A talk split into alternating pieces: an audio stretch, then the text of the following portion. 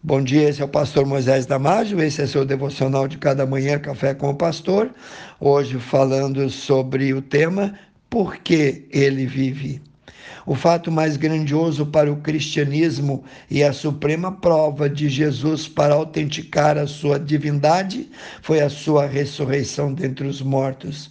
Por cinco vezes no curso de sua vida, ele, Jesus, predisse que morreria. Ele também predisse como morreria e que três dias depois ressuscitaria dos mortos e apareceria aos seus discípulos como prova infalível da sua ressurreição.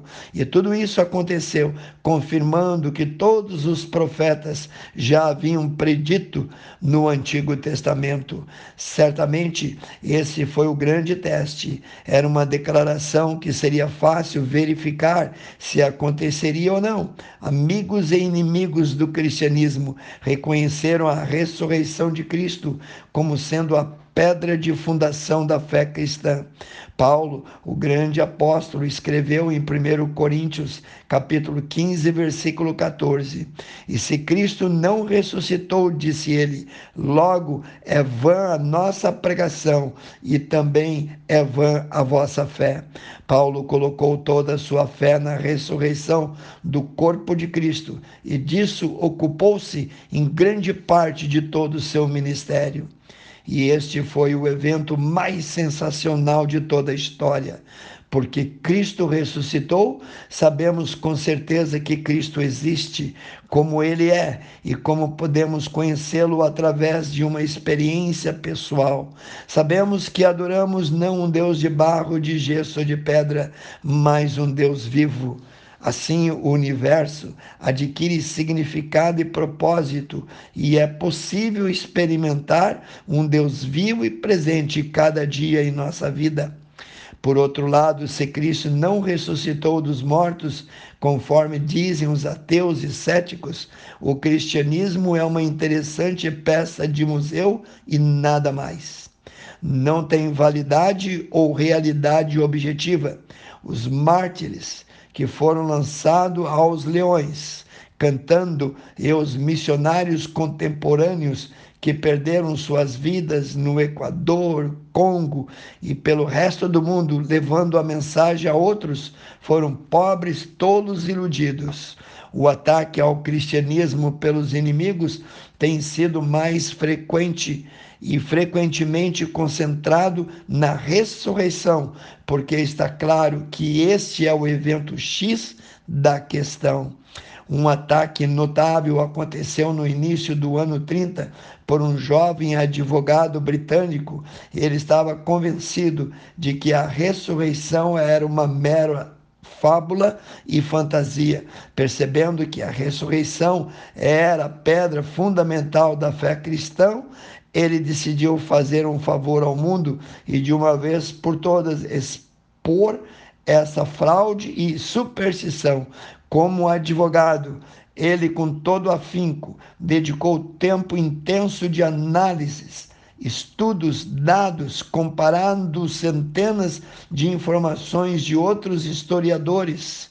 Sentia que tinha as qualidades críticas para testar rigidamente cada evidência e para não admitir como evidência tudo que não se adequassem ao rígido critério de admissão de um tribunal hoje.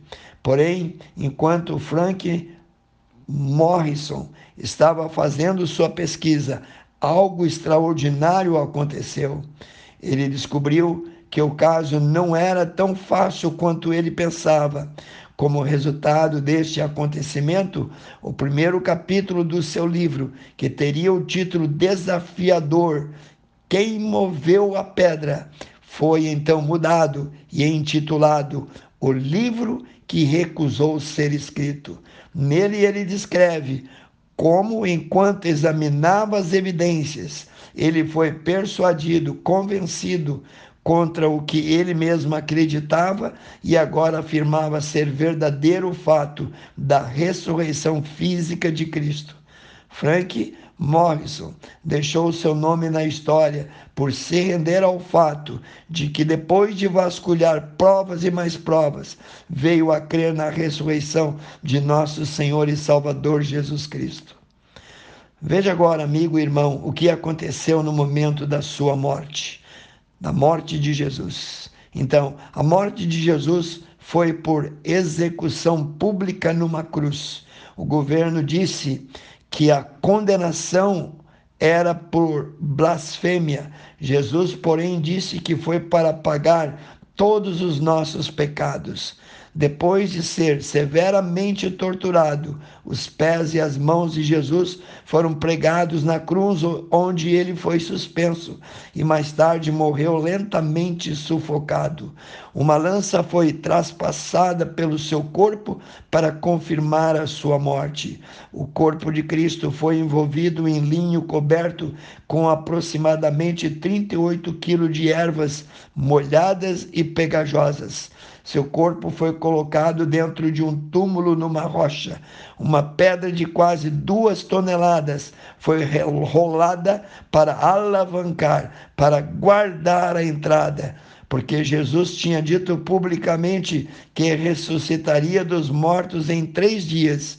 Uma guarda também de treinados soldados romanos foi posicionada no túmulo e um selo oficial romano foi fixado na entrada do túmulo, declarando que era propriedade do governo. Apesar de tudo isso, três dias mais tarde, o corpo tinha sumido e somente os panos de linho permaneciam na tumba mais vazia. A rocha que formalmente selava o túmulo foi encontrada fora do lugar, a uma longa distância longe do túmulo.